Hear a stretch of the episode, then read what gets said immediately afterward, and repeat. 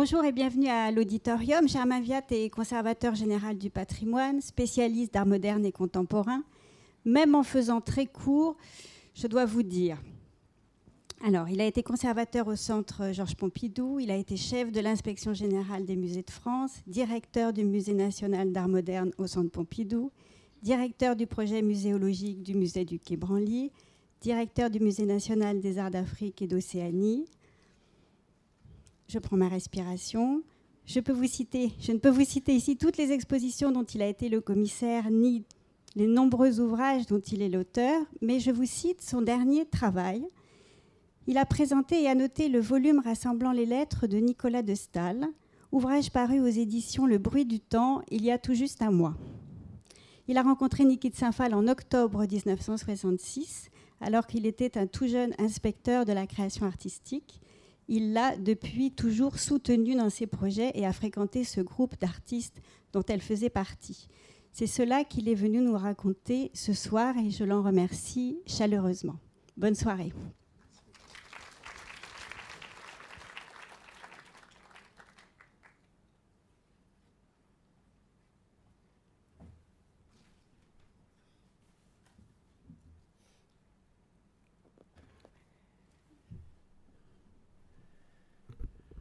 Crois qu'après cette euh, description un peu, un peu trop longue, euh, je vais vous décevoir. Je vais vous raconter en fait simplement euh, une histoire qui remonte un petit peu... Ah, vous n'entendez pas. Il faut que je m'approche comme ça. Comme ça, ça va mieux. Mais quand, quand, je suis prêt, on me dit que ça vibre. Ça vibre pas. Bon. Donc c'est une histoire qui effectivement remonte aux années 60, euh, qui est en même temps une histoire euh, personnelle et une histoire euh, un peu institutionnelle. Bon, je ne ferai pas trop allusion à l'histoire institutionnelle, mais je peux dire tout de suite que, en général, on ne se rend pas compte de ce qu'était l'état disons, du Musée national d'art moderne, et un peu de la direction des musées de France, mais surtout du Musée national d'art moderne, euh, avant que le ministère des Affaires culturelles n'existe. Et je pense que euh, ce serait surprenant pour beaucoup d'apprendre qu'en fait, euh, le, le, ministère comptait très peu de personnes et devait voir ce qui personnellement a été très profitable pour moi, qu'on pouvait, euh, étant jeune, euh, arrivant euh, tout fraîchement émoulu du concours des conservateurs, faire des choses de sa propre initiative et, avec bonheur et, beaucoup d'engagement personnel. Alors, les, souvenirs, on ne sait jamais très bien ce qu'ils sont. Évidemment, j'ai beaucoup j'ai relu avec beaucoup d'attention euh, la biographie euh, remarquable que Catherine Franblin a consacrée à Niki de Saint-Phal. J'ai bien sûr vu l'exposition et j'ai pensé que ce qui était euh, peut-être le plus intéressant pour vous, ce n'est pas de redire ce qu'on trouve dans l'exposition, bien sûr, mais plutôt d'insister sur la dimension humaine, les relations entre cette, au sein de cette communauté euh, familiale d'une part et amicale euh, surtout, et puis euh, de, de, voir certains aspects de l'œuvre qui ont pu s'accomplir en relation avec ce que moi-même j'avais pu vivre.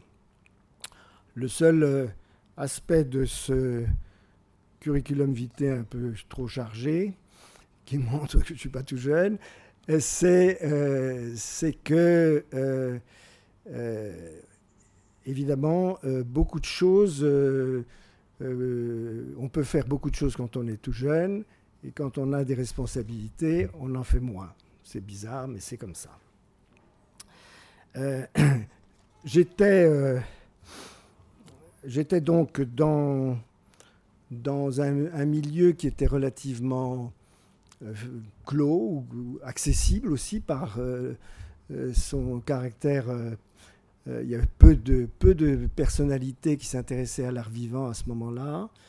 il y en avait, au Musée national d'art moderne, il y en avait qui ne pouvaient pas vraiment travailler sur l'art vivant parce que le statut du Musée national d'art moderne ne le permettait pas, ce qu'on ne sait pas toujours. Donc on a beaucoup dit c'était nul, c'était pas possible, etc. Y compris sur, sur le moment. Et en fait, il s'est fait un très gros travail au Musée national d'art moderne, mais euh, euh, les conservateurs ne pouvaient pas le faire euh, vraiment ce travail-là, cette part du travail qui est évidemment fondamentale, qui est de s'occuper des artistes en exercice. Euh, il y avait quand même deux personnalités à, Paris euh, qui euh, apparaissaient très importantes. C'était d'une part le directeur général des arts et des lettres, Gaëtan Picon, et d'autre part le directeur du musée des arts décoratifs, François Matet, auquel on vient d'ailleurs de consacrer une monographie. Alors, on va commencer. Pardon si je lis. J'essaierai de lire euh, de façon un peu vivante, mais. Euh, donc, euh, alors, vous me direz si, le, si les sous-titres sont lisibles ou s'il faut les, répéter. Je préférerais ne pas les répéter. Parmi euh, les conservateurs qui se trouvaient à l'étranger, il y avait deux figures qui nous semblaient absolument exceptionnelles. C'était d'une part euh, Willem Sandberg qui dirigeait le musée, le Stedelijk Museum d'Amsterdam, chargé de l'art moderne, et euh, d'autre part Pontus Hulten qui était directeur à l'époque du Moderna Museet à Stockholm et qui avait été un, vieux Parisien qui connaissait très bien les artistes à Paris, euh, qui avait euh, ses copains dans, dans ce milieu-là, et en particulier ceux dont je vais parler. Il était très impliqué dans les débats de l'époque, et j'ai pensé que c'était bien de commencer par la première biennale de Paris, parce que c'est c'est le moment, au fond, où moi-même, j'ai pris contact euh, avec euh, ces questions. Et c'est un contact euh, assez merveilleux, puisque, comme vous le voyez, ça commence par une, une présentation d'une œuvre de Tinguely sur la petite esplanade qui est entre, au, musée devant le musée d'art moderne de la ville de Paris. Et ce que, Malraux va inaugurer, il va le faire en faisant un discours à sa façon euh, sur euh, le fait que euh, en 1959, nous étions au plein développement et au triomphe de l'art abstrait.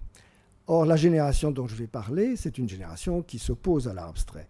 Donc, euh, il y a une sorte de décalage que Hulten ne manque pas de souligner, euh, ignorant d'une certaine façon euh, ces jeunes qui d'ailleurs l'amusent. Il est présent, il y a des photos où on voit Malraux ébahi devant la métamatique de, de.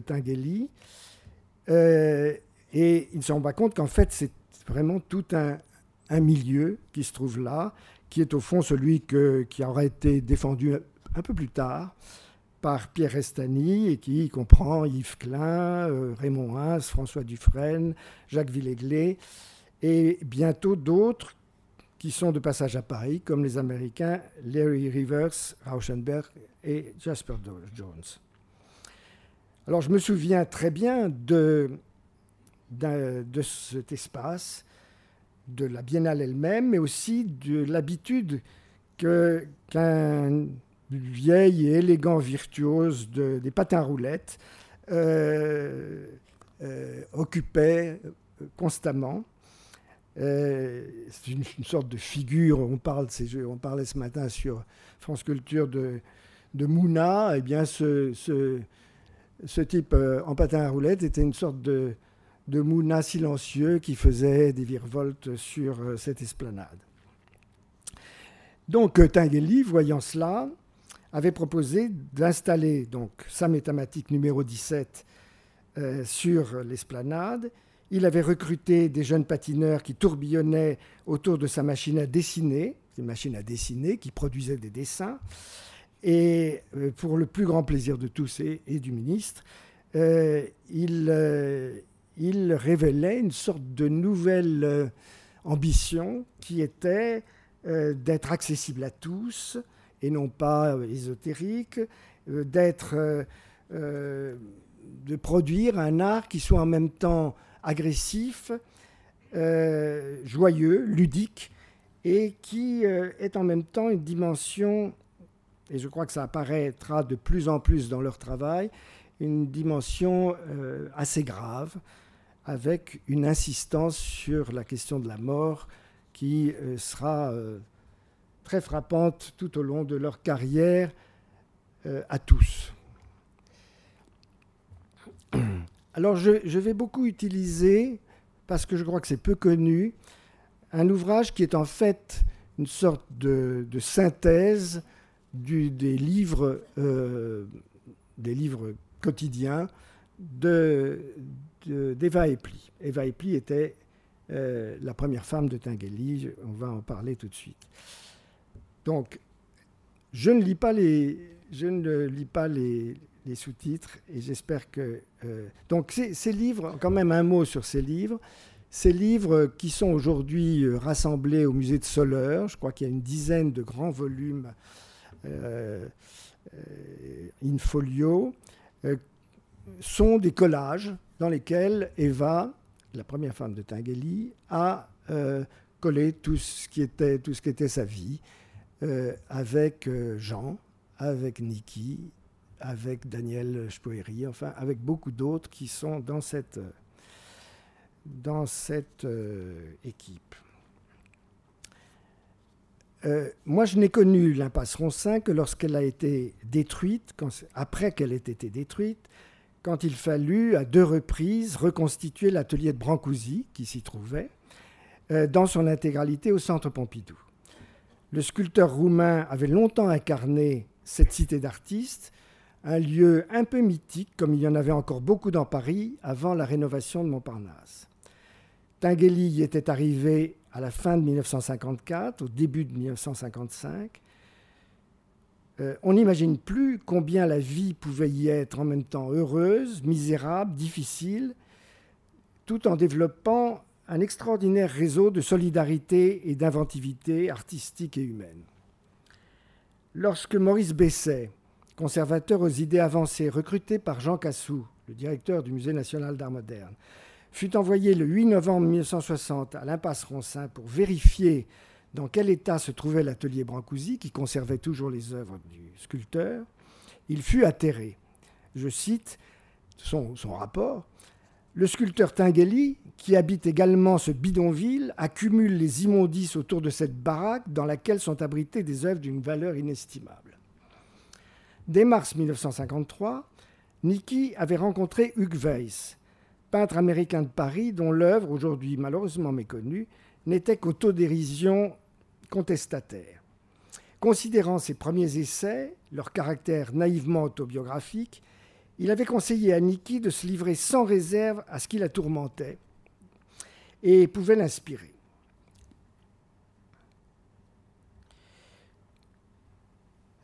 Niki s'était retrouvé un jour de 1956 à l'impasse Roncin grâce au peintre Jim Metcalf, rencontré à Deia, village de la côte nord-ouest de Majorque, qui avait autrefois abrité Anaïs Nin et beaucoup d'autres artistes et écrivains, notamment Robert Graves, le grand historien des mythes, qui entraînait dans une sorte de communauté libre autour de lui beaucoup de jeunes gens sympathiques, jeunes gens et jeunes, hommes et jeunes filles sympathiques, qui étaient fascinés par son, aura.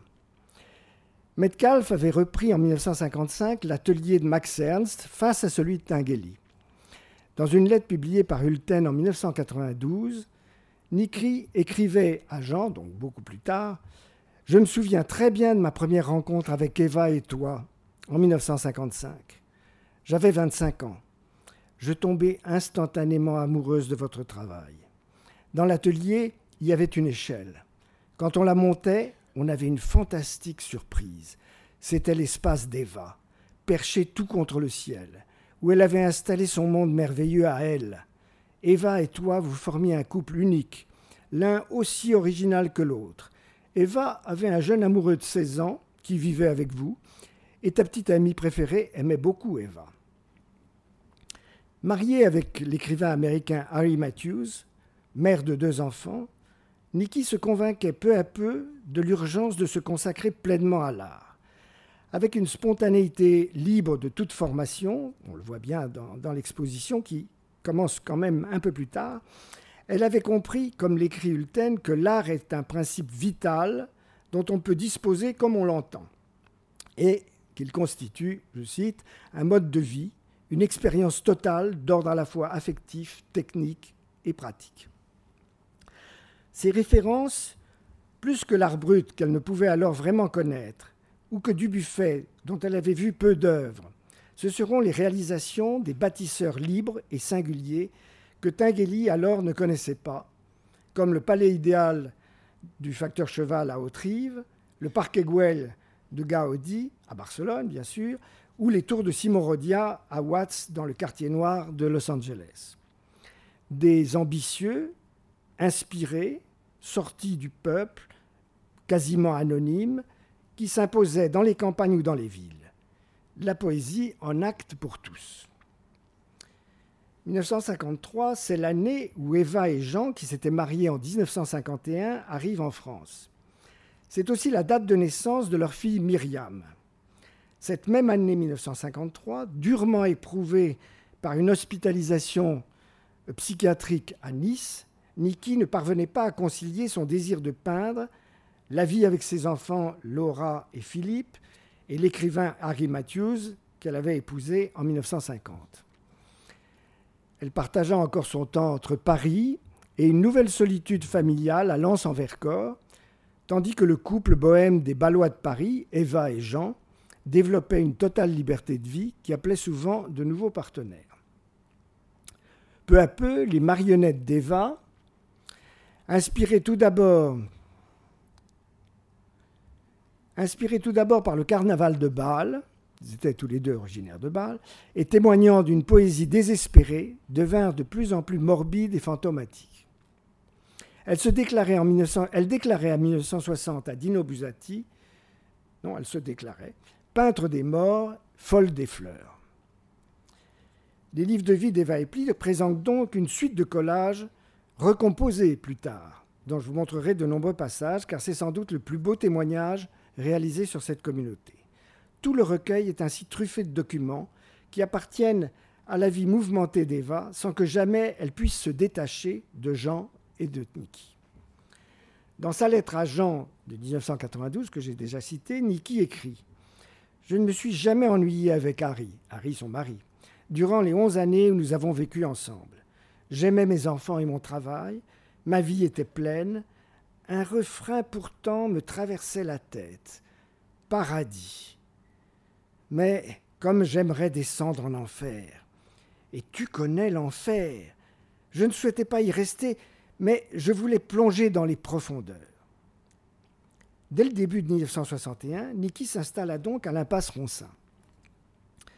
Cette année-là, stimulée par l'énergie de Tinguely, ses tirs vont illustrer avec une superbe insolence la rupture personnelle et artistique qu'elle recherchait. Alors là, l'exposition est magnifique sur ce plan. Elle est une sorte de révélation, je crois, pour le grand public. Pour le grand public, parce que, euh, évidemment, euh, ces œuvres étaient euh, quand même connues. Ce n'est qu'en 1962, à la galerie Rive Droite, que moi-même j'ai personnellement découvert ces cibles blanches souillées de coulures multicolores, puis les hôtels dorés, des hôtels contre l'injustice et le côté fermé des religions, disait Niki. Ces effigies de puissants à massacrer, sur lesquels les tirs faisaient habilement exploser des giclées de couleurs.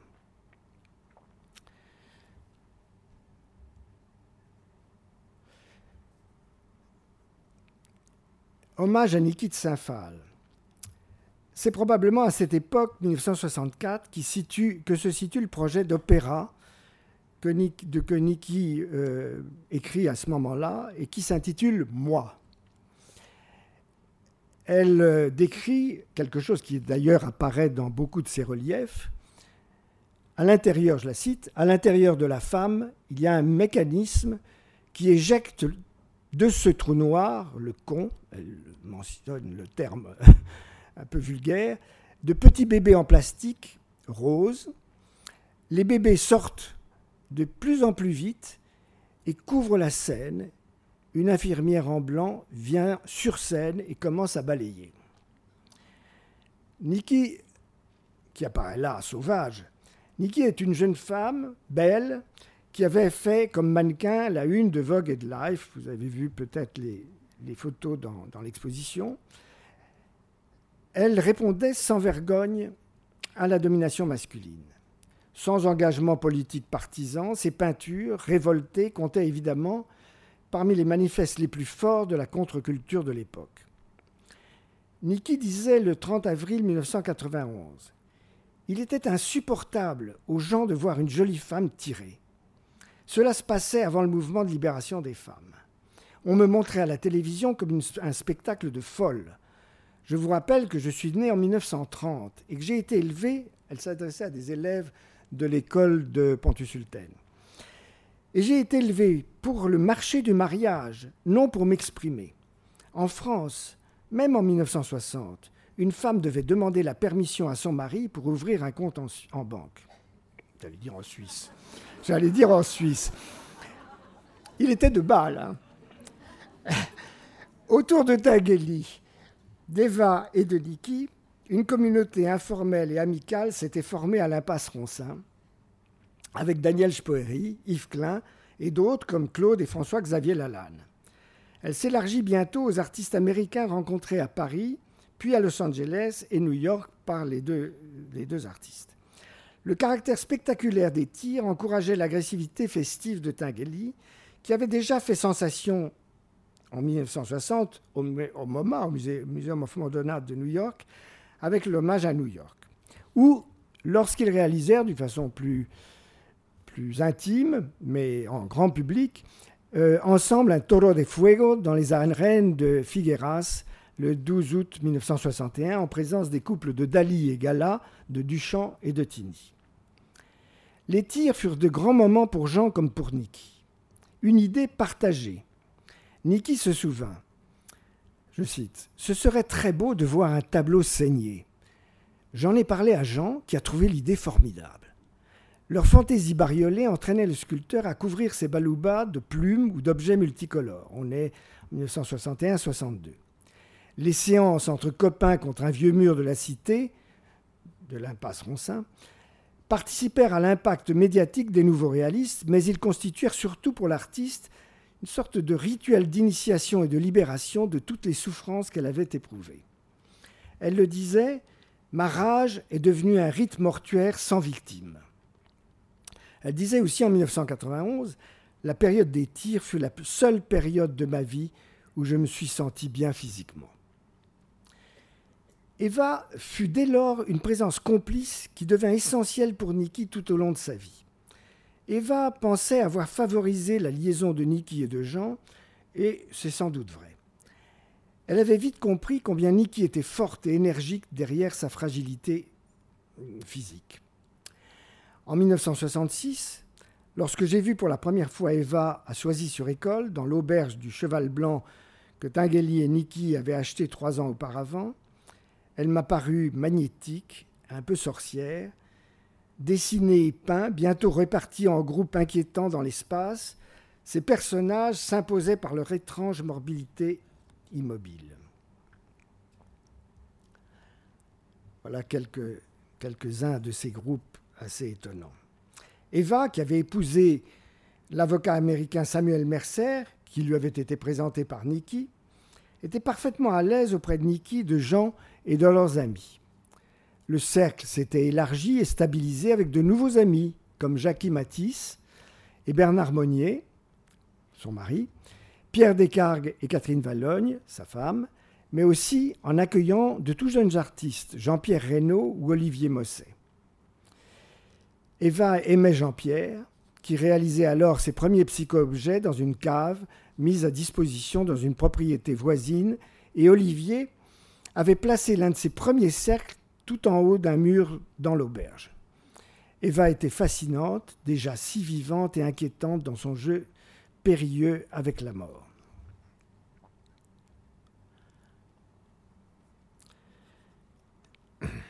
Dominique de Ménil, collectionneuse franco-américaine qui, qui ne cessa ensuite d'admirer et de soutenir le travail de Niki et de Jean, me raconta plus tard comment elle avait connu Alexandre Yolas à New York, venant lui proposer à demeure, en efficace marchand ambulant, toutes sortes de merveilles, de l'Antiquité au surréalisme, soigneusement disposées dans une valise.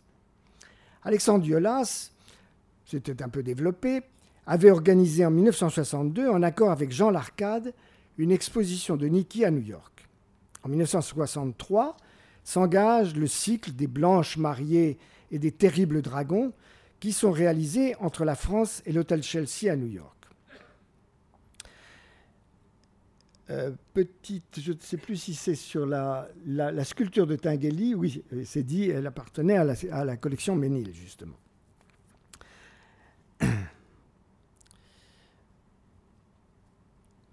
Donc je me souviens très bien des expositions successives de Jean et de Niki dans la nouvelle galerie ouverte en 1964 par Alexandre Yolas, boulevard Saint-Germain, si impressionnante par leur jubilation dynamique. Chez chacun, la fantaisie et l'agressivité ludique étaient chargées de mise en cause fondamentale qui s'avérait en fin de compte positive.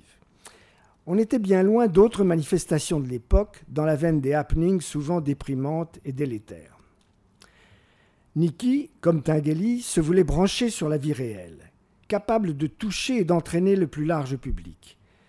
L'exposition Dilabi au Stedelijk Museum d'Amsterdam en 1962, réalisée avec Rauschenberg, Spoeri et Martial Reis, en fut le premier manifeste officiel.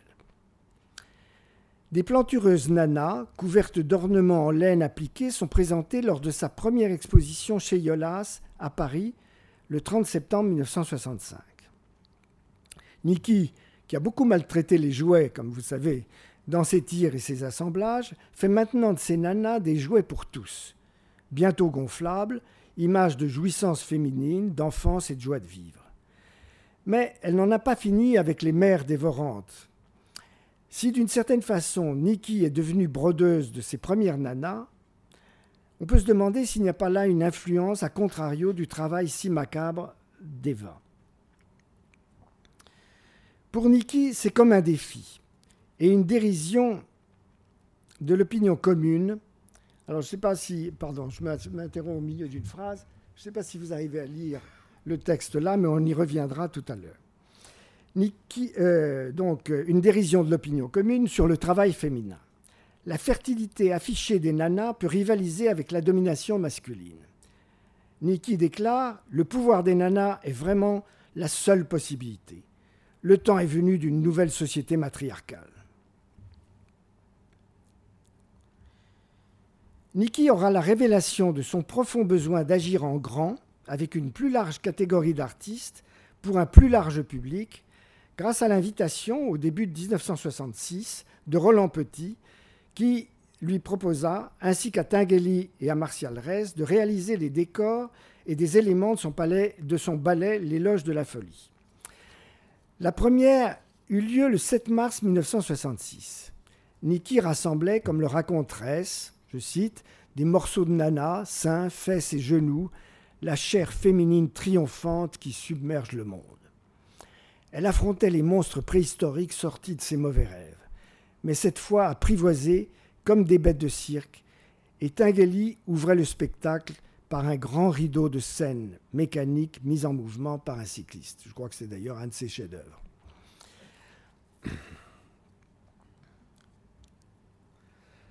La mise en œuvre de ce spectacle coïncida, alors ils avaient une capacité de travail fabuleuse, coïncida avec la proposition de Pontus Sulten de réaliser une installation collective délirante, selon ses termes, au Moderna Museet de Stockholm, avec l'artiste suédois Per Olof Hultfeldt. En cinq semaines, les trois artistes, aidés pour la première fois, car il fut désormais leur collaborateur préféré, par Rico Weber, un jeune artiste suisse, réalisèrent la Hon, ce qui veut dire elle.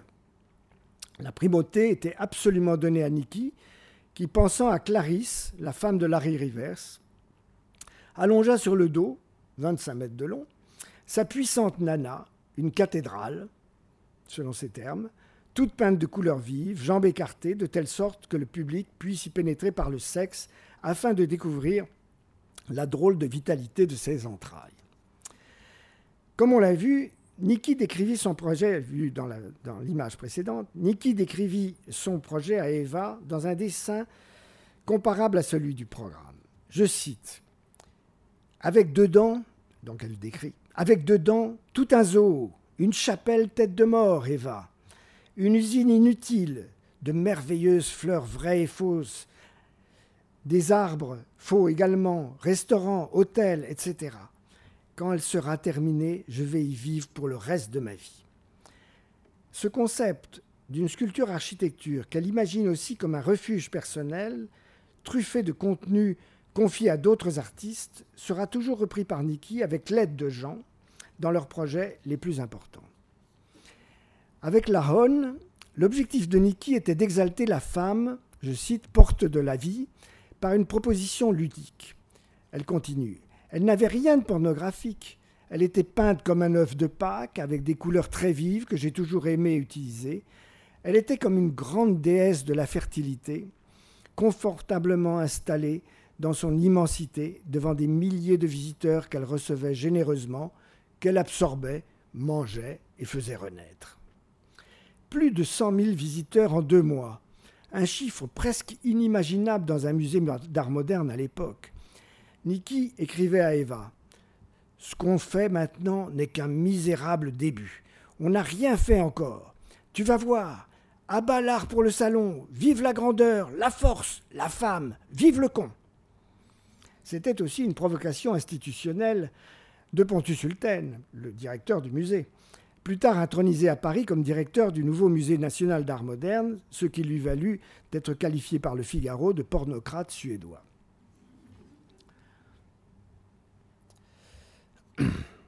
En octobre 1966, j'appartenais au service de la création artistique qui rassemblait au ministère, sous la responsabilité de Bernard Antonios, tout ce qui concernait ce qu'on appelait avant Malraux les beaux-arts.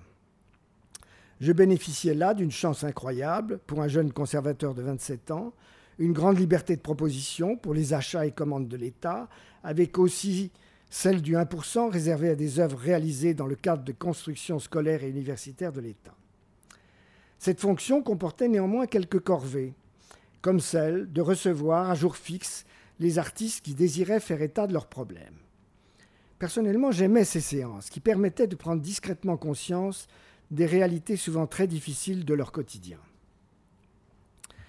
Un après-midi d'octobre 1966, je fus bien surpris de trouver dans la salle d'attente Niki de Saint-Phal, plus superbe et arrogante que jamais, avec son boa et sa violette. Et sa voilette, pardon.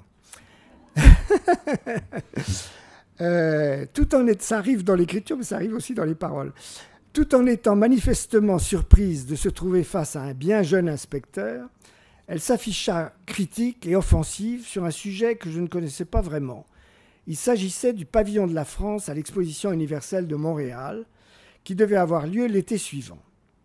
Mais que faisions-nous donc? L'État avait-il pris conscience de l'importance d'une telle manifestation qui méritait plus qu'un saupoudrage d'expositions conventionnelles je savais en effet que Bernard de Rival, conservateur du Musée national d'art moderne, organisait à cette occasion un panorama historique de l'art du XXe siècle et que François Matet, dont j'ai parlé, conservateur inspiré du Musée des arts décoratifs, avait préparé, sans grande conviction pour un tel lieu, une sélection d'artistes vivants, le tout étant assaisonné d'un choix éclectique d'œuvres contemporaines de grand format placées autour du bâtiment. L'architecture du pavillon avait été confiée à Jean Faugeron. Elle relevait d'un futurisme lyrico-académique peu convaincant. Cet édifice abrite aujourd'hui le Casino de Montréal. J'appris bientôt que Robert Bordaz, chargé du commissariat du projet, avait accepté de placer en son centre le polytope de Xenakis, une proposition vraiment novatrice et spectaculaire qui avait probablement consommé à lui seul la quasi-totalité du budget artistique. J'appelais à la rescousse mon collègue Blaise Gauthier. C'était là une occasion inespérée pour lancer la politique que nous souhaitions tous deux proposer et qui devait aboutir l'année suivante à la création du CNAC, le Centre national d'art contemporain. Nous étions conscients du pari que cette proposition inopinée représentait. Niki aussi savait qu'il faudrait faire très vite pour que tout soit prêt le 28 avril 1967. Lors d'un rendez-vous suivant, Niki nous apporta une première maquette qui permette de convaincre tous les niveaux de la hiérarchie jusqu'au Premier ministre Georges Pompidou, qui connaissait d'ailleurs les artistes, en tout cas de réputation, et devint ensuite l'un de leurs collectionneurs. Le 6 janvier 1967, Robert Bordaz reçut Niki et Jean, examina maquettes et dessins préparatoires et leur fit part d'un accord officiel tout en affirmant qu'il n'avait pas les moyens de financer l'opération, qu'il espérait, à tort d'ailleurs, le soutien de Saint-Gobain pour la matière première et comptait sur celui du service de la création artistique pour la réalisation des œuvres. Nous avions déjà engagé des achats afin de dédommager les artistes tout en permettant d'un même coup de les représenter dans les collections nationales. Vous étiez absents. Lorsque Niki et Jean me présentèrent Eva Maria, la photo qu'on voit là, dans une grange, je voulus tout de suite la retenir pour les collections de l'État. Vous la voyez dans l'exposition. Elle fut rejointe par Élisabeth et la formidable crucifixion, qui est aujourd'hui dans. Toutes deux sont dans l'exposition. Deux tableaux reliefs, château blanc et noir, le jardin, pour une somme de 8 millions d'anciens francs. Hulten acheta plus tard, pour le Musée national d'art moderne de Centre Pompidou, la Val d'Af, plus formidable encore dans son réalisme. Côté Tinguely, nous achetâmes la bascule pour 4 millions d'anciens francs. Je vous donne tout ça parce que vous imaginez, euh, bon, on a trois mois pour aboutir, euh, il faut essayer de convaincre les artistes, de les, les rémunérer, etc. Euh, et puis un Balouba de 1961-62, et puis plus tard on acheta Méta numéro 3, 1970-71. Tout cela était certes providentiel, mais assez pénible pour les artistes qui en gardèrent aussi un mauvais souvenir. Lors du même rendez-vous, Robert Bordaz affirma que l'ensemble pouvait être placé sur la terrasse du monument, pourrait être placé sur la terrasse du monument, sans avouer qu'il l'avait déjà promis à un autre artiste, Bernard Quentin, pour ses sculptures gonflables. Peut-être n'imaginait-il pas que cela puisse vraiment se réaliser dans les délais impartis. L'homme était habile en compromis, mais plus aventureux que nous ne le pensions. La réalisation du centre Pompidou en fut ensuite une preuve impressionnante. Il en fut le premier président. Un mois plus tard, il fallut admettre que les artistes pouvaient tenir leur pari, lorsqu'une visite fut organisée dans l'atelier de décor qu'ils avaient loué près des buts de Chaumont. Étaient notamment présents Pierre Moineau, nouveau directeur général des Arts et des Lettres, qui avait succédé à Picon, Bordas, Faugeron, l'architecte, Bernard Antonios, les artistes et moi-même. En quelques mois, sans craindre pour sa santé pourtant fragile, Niki avait fait preuve d'une extraordinaire capacité de travail. L'ensemble était déjà sidérant. La presse avait déjà été conviée et s'était fait l'écho d'une réalisation qui promettait d'être tonique et festive. Jamais une telle performance n'avait été ainsi réalisée en France par la seule complicité de deux artistes avec le soutien improvisé de l'État. Parties de Paris à la fin mars, les sculptures arrivèrent à Montréal le 13 avril. Elles furent répandues sur le toit, comme on voit sur la photo. Nous étions présents, François Matet, venu avec sa trousse à outils pour installer sa propre exposition, et moi, avant Niki et Jean, lorsque Robert Bordaz nous informa qu'il lui faudrait partager l'espace de la terrasse avec Bernard Quentin. Je me rappelle avoir bluffé en lui disant que cela mettait en question l'ensemble des prêts consentis par le musée et le service de la création artistique pour les expositions, et que le Premier ministre en serait immédiatement averti. J'avais 27 ans. Hein. Euh, dès leur, dès leur arrivée, les artistes eux-mêmes tempêtèrent. Niki jurant, comme le raconte Catherine Franblin dans son beau livre, qu'elle ferait la grève de la faim. Bordaz s'inclina. L'art rejoignait bien la vie, celle des visiteurs, mais aussi celle des artistes. Niki traversait des conflits sentimentaux avec Jean. L'enfer pouvait rejoindre le paradis. Elle écrivit à Hulten Les foires internationales, voilà un bon endroit pour régler les problèmes personnels. À l'arrivée, tandis que trois sculptures de Niki, la fleur, la baigneuse, alors on pourrait revenir au. Alors j'espère que je ne vais pas tout brouiller. Voilà. La fleur, la baigneuse, la nana sur la tête restaient isolées. Toutes les autres subissaient les assauts rigolos des machines de Tinguely. Le char Raspoutine entreprend le bébé monstre, la perceuse agresse la grosse nana, la nana embrochée l'est tournant en l'air sur la machine, la bête gentille flirte avec la rotozaza, la folle chatouille la nana arbre dont les branches sont des serpents, un animal auquel euh, Niki fera souvent référence, et enfin l'oiseau se frotte au piqueur. Tout cela était très réussi. Nana pouvait se réjouir d'avoir conçu un art populaire pour la civilisation des loisirs. Le résultat nous sembla absolument magnifique et nous étions tous ravis, comme en témoignent aussi les photographies qui furent prises alors que Tinguely, qui n'y apparaît pas, était requis par l'installation de son requiem pour une feuille morte grand mobile mélancolique au pavillon de la Suisse. Bon, donc euh, voyez l'ambiance, on continue de construire et euh, euh, et moi sommes absolument enchantés. Bon. J'envoie ces photos à Diki.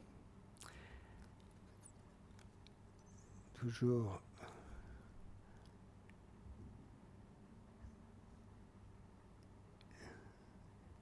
Et euh, ici, des photos de. Le souvenir. Alors, un petit mot, je ne sais pas si j'ai le temps, je me demandais. Enfin, je voulais dire simplement que le souvenir que je garde de cette exposition universelle, c'est le caractère sensationnel de la sphère du pavillon américain, réalisé, par Buckminster Fuller, où de grandes œuvres des maîtres du pop avaient été suspendues.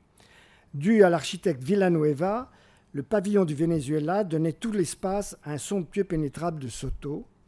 C'était là de nouveaux débuts, du gigantisme en art. Il y en avait eu d'autres à d'autres époques. Et la France s'en tirait bien grâce à nos deux amis, malgré quelques incidents dont le plus cocasse fut sans doute un beau jour celui, euh, évidemment avec l'autorisation de Bordaz, fut celui du regroupement en bout de terrasse de l'ensemble des sculptures camouflées sous une immense bâche afin de permettre la tenue d'une grand-messe célébrée sur le toit du pavillon français par l'archevêque de Montréal. Grâce à l'entremise de Dominique de Ménil, d'Alexandre Yolas et de leurs amis américains, une présentation de l'ensemble fut organisée à la fin de l'année devant le musée Albrecht Knox de Buffalo et pendant un an dans Central Park à New York, avant que les œuvres ne rejoignent en 1971, après une longue restauration, le Moderna Musette de Stockholm, où elle se trouve toujours présentée. La photo de gauche, en bas à gauche, est une photo qui est prise au Moderna Musette euh, avec Clay Oldenburg, Nikki et Pontus Sulten. Clay Oldenburg allait présenter l'exposition qui devait suivre celle de euh, l'Anana. C'était sans doute un, challenge assez considérable pour lui.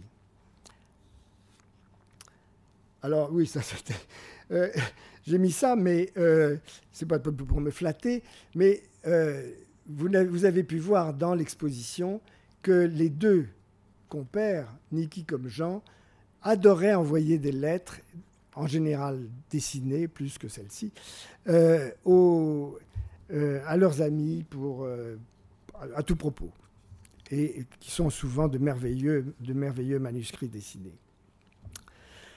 Ces années 1966-72 constituèrent un tournant important dans l'œuvre de Niki Saint-Phal, qui, grâce à son extraordinaire énergie propre, et aussi parce qu'elle peut toujours compter sur l'affection et le soutien technique de Tinguely, multiplie les propositions les plus ambitieuses dans la foulée du paradis fantastique. Alors que l'art brut des collections du Buffet est pour la première fois largement présenté au Musée des Arts Décoratifs à Paris par François Matet, euh, d'avril à juin 1967, Niki, avec les nanas au pouvoir, présente sa première exposition personnelle dans un musée organisé par Ad Petersen, jeune conservateur au Stedelijk Museum d'Amsterdam.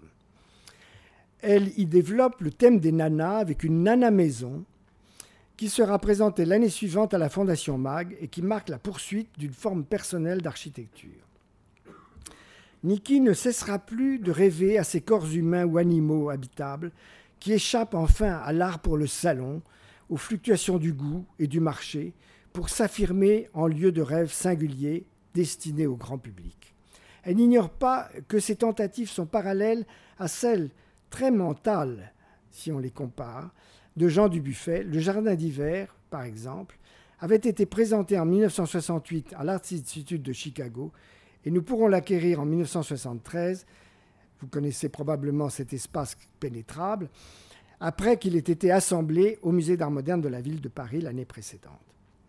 Pour son ami le scénariste Rainer Van Dis, Niki réalise de 1968 à 1971, dans sa propriété de la forêt varoise du Muy, trois habitations qui donnent à ces créatures fantasmées une échelle monumentale.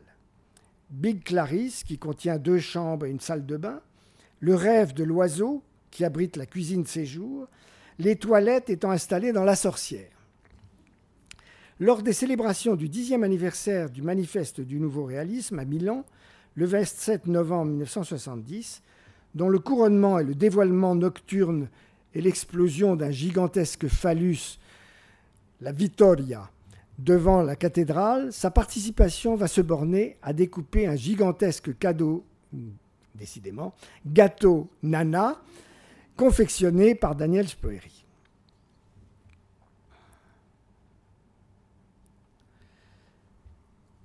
Catherine Franblin a retracé le cours sentimental tumultueux de Niki durant ces années. Mais on y apprend aussi comment Niki et Jean ont décidé de se marier à Soisy le 13 juillet 1971, apportant ainsi une première réponse légale à la question du devenir de leurs œuvres communes et respectives. Le livre de vie d'Eva Pli reproduit les brouillons des testaments qu'ils avaient l'un et l'autre adressé à l'avocat Sam Mercer, donc le, nouveau mari d'Eva Epli, le 19 juin 1963, donc euh, bien avant. Je laisse à Jean Tinguely, on peut lire ça peut-être, mais c'est comme dans tous les sens, je laisse à Jean Tinguely la gestion spirituelle et physique de mes œuvres, avec l'assistance administrative de Sam Mercer. Le bénéfice de mes œuvres vendues sera partagé entre mes deux enfants, Laura et Philippe Matthews, je laisse cinq œuvres à chacun des suivants Jean Tinguely, Harry Matthews, son ex-mari, Eva Mercer, et deux à Sam Mercer et une à Yolas. Niki ajoute En cas de mort de Jean Tinguely, je laisse la gestion spirituelle et physique à Eva Epli Mercer. Tinguely, de son côté, avait rédigé un document parallèle.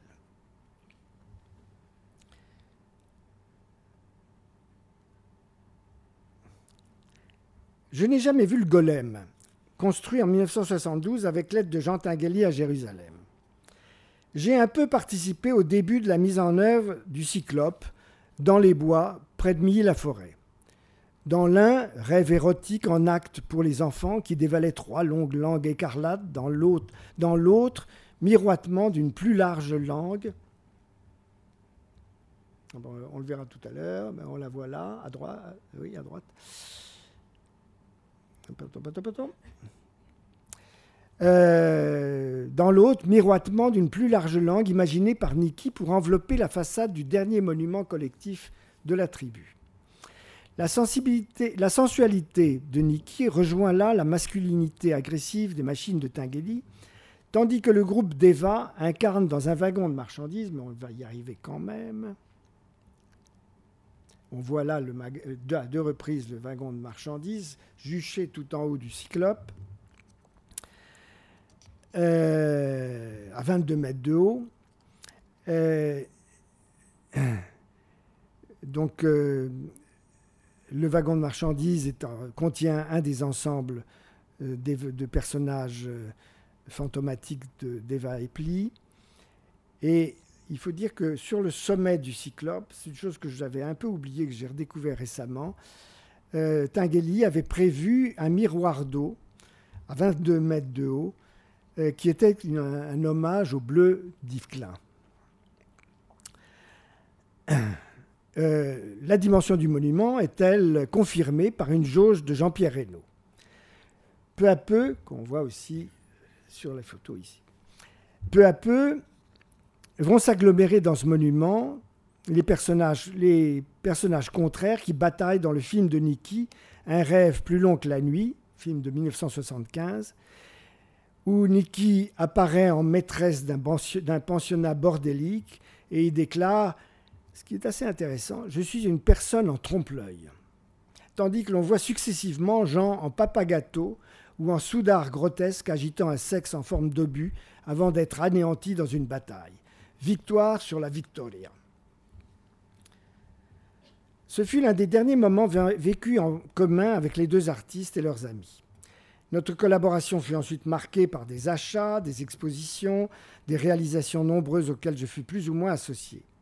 Plusieurs, et non des moindres, comme le Crocodrome, 1977, concernaient surtout Tinguely et ses constantes retrouvailles avec Pontus-Sulten. Mais il y eut bien sûr la fontaine Stravinsky, que tout le monde connaît, à Paris, installé en 1983 au-dessus de l'IRCAM et qui était comme l'écho permanent à Paris de l'affrontement joyeux de Niki et de Jean dans le paradis fantastique, désormais visible à Stockholm. Affrontement qui s'est d'ailleurs euh, transformé en poésie euh, euh, liquide. Niki de Saint-Phal, je, pardon, je ne suis jamais. Alors, je vous montre ça.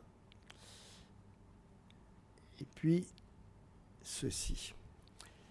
Je ne suis jamais allé visiter le Jardin des Tarots, 1978-1997, mais je retrouve dans cette extraordinaire incarnation des tarots la fascination d'Eva pour les planètes. Elle a fait tout un cycle qui s'appelait Les planètes. Et les thèmes astraux. On en trouve plein dans les livres de vie. Une illustration de la fatalité du destin. Comme l'a écrit Pontus Sultan et comme Tinguely l'avait lui-même confié alors que nous allions un jour à la défense où je rêvais de lui obtenir une commande, je cite, La tête peut être vue sous l'angle d'un besoin de cacher une grande déception. Une déception qui concerne surtout l'art européen de son temps. Nous avons rêvé d'un art qui serait un élément critique dans la société, un élément subversif, révolutionnaire.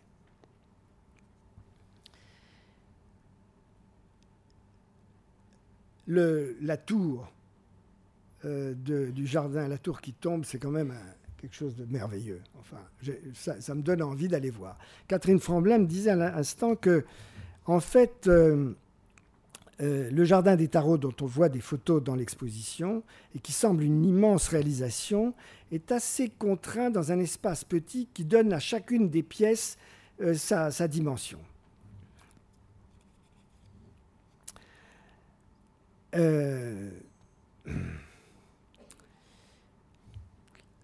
Alors, la page suivante est un peu étrange peut-être. C'est sous le signe du destin et d'une mort souvent présente et bientôt véritablement affrontée que je retrouvais une dernière fois ces artistes à l'occasion des funérailles de Jean Tinguely.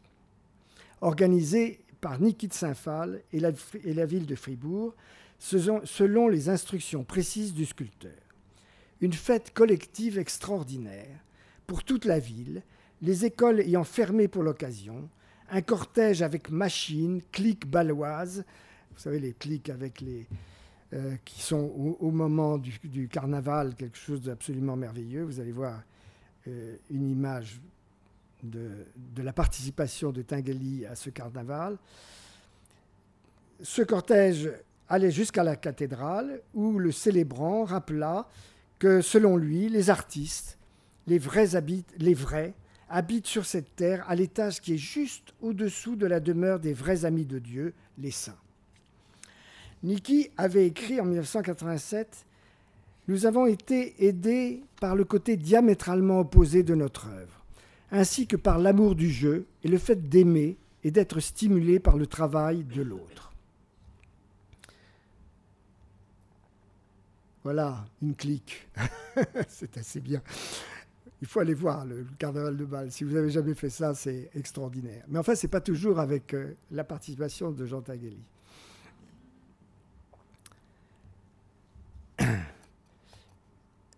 Alors ça, c'est intéressant parce que le texte est un texte donc euh, de, de Rudolf Steiner, qui est donc le grand penseur de l'anthroposophie, comme euh, peut-être beaucoup d'entre vous le savent. Euh, le Goetheanum, le temple de des anthroposophes, étant à Bâle. Et Eva Epli, dans, dans cette double page qu'elle consacre aux funérailles, associe euh, ce, texte, d'ailleurs très beau, qui, est sorti d'un recueil qui s'intitule Le calendrier de l'âme, avec un, dessin à droite de Tinguely en forme de cénotaphe. Et je n'ai pas pu m'empêcher de penser que euh, ce triptyque, c'était un peu le dieu Jean, entouré de Niki et, et d'Eva. Enfin, c'est une supposition. Niki et Eva, en tout cas, resteront toujours étroitement liés.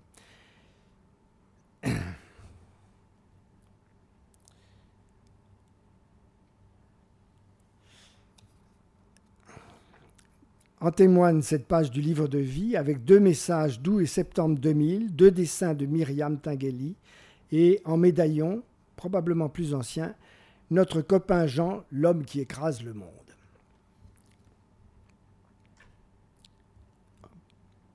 Non, pardon. Oh, pardon, pardon, pardon. Oh là là, j'ai fait une bêtise.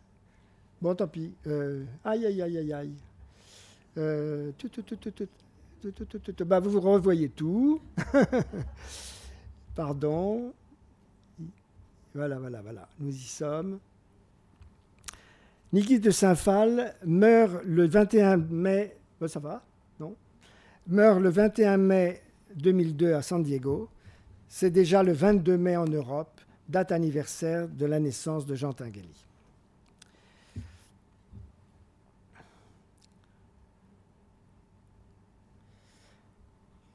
Dans cette double page, vous retrouvez à gauche, toujours, nous sommes toujours dans le livre d'Eva. Nous sommes euh, dans cette double page, nous retrouvons à gauche une très belle photo avec Nikki, Laura et Bloom, sa petite fille avec des envois du 8 mai, du 20 juin 2002, je pense, euh, et poèmes de Jean-Yves Mock, qui avait organisé la première exposition de Niki de Saint-Phal en France, au Centre Pompidou, en juillet 1980. À droite, la sculpture d'Eva, Les Amoureux, 1988-89, représentant Niki et Jean, donc une œuvre déjà tardive, et une vignette de Niki la mort n'existe pas, Life is eternal. Et puis un poème de, Jean-Yves Mock, vous voyez donc sur la partie droite, je ne sais pas si vous pouvez le déchiffrer, mais je vous lis les deux dernières strophes que je trouve très belles, touchantes. La distance au cercueil est un inconciliable, il est fil de la Vierge où descend l'araignée, miroitante de nuit, de pluie et d'aube fraîche, le rebord d'un cercueil est un cadre de vie. Eva Epli vit toujours avec le souvenir de ses êtres disparus. Merci beaucoup.